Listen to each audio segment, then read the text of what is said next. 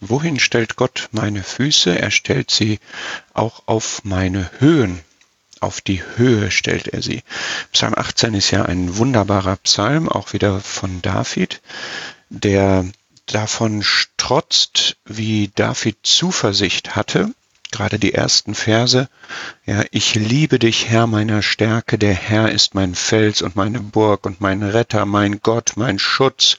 Zu ihm werde ich Zuflucht nehmen, mein Schild und das Horn meines Heils, meine hohe Festung. Das ist so ein Hymnus auf Gott, dem man vertrauen kann, bei dem man geborgen ist, bei dem man in Sicherheit ist, bei dem man Zuversicht haben kann. Vers 4, ich werde den Herrn anrufen, der zu loben ist, und ich werde gerettet werden von meinen Feinden. Auch hier geht es wieder um eine David-Experience sozusagen. Sein Leben war ja davon geprägt, dass er Feindschaft erlebt hat, in unterschiedlicher Weise aus unterschiedlichen Richtungen. Und da hat er dann erlebt, wie Gott immer wieder ihn gerettet hat und wie Gott immer wieder ihm weitergeholfen hat. Vers 20 sagt das zum Beispiel, er führte mich heraus ins Weite, er befreite mich, weil er Gefallen an mir hatte. Oder dieser starke, ermutigende Vers 30, mit dir werde ich gegen eine Schar anrennen, mit meinem Gott werde ich eine Mauer überspringen. Wer ist Gott außer dem Herrn? Wer ein Fels als nur unser Gott?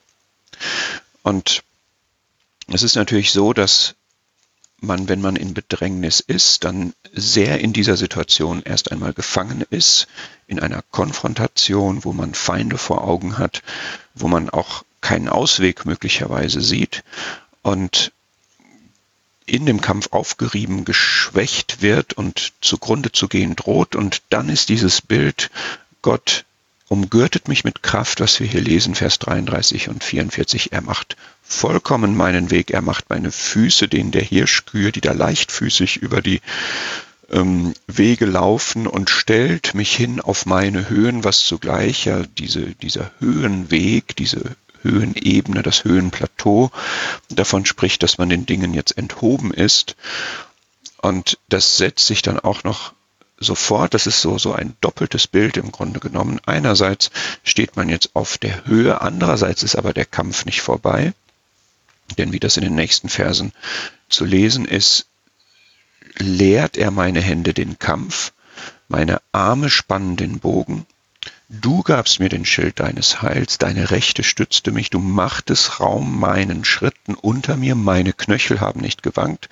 Das heißt, es ist nach wie vor diese Konfliktsituation da, aber es hat sich etwas getan. Gott hat Kraft gegeben. Gott hat ein, eine Veränderung geschaffen, die nicht darin besteht, dass die Feinde weg sind, dass der Kampf weg ist, sondern dass man in einer Position der Kraft ist, dass man Mut hat, dass man Zutrauen, Zuversicht hat in diesem Felsen, den David hier in Gott erlebt hat, immer wieder, immer wieder.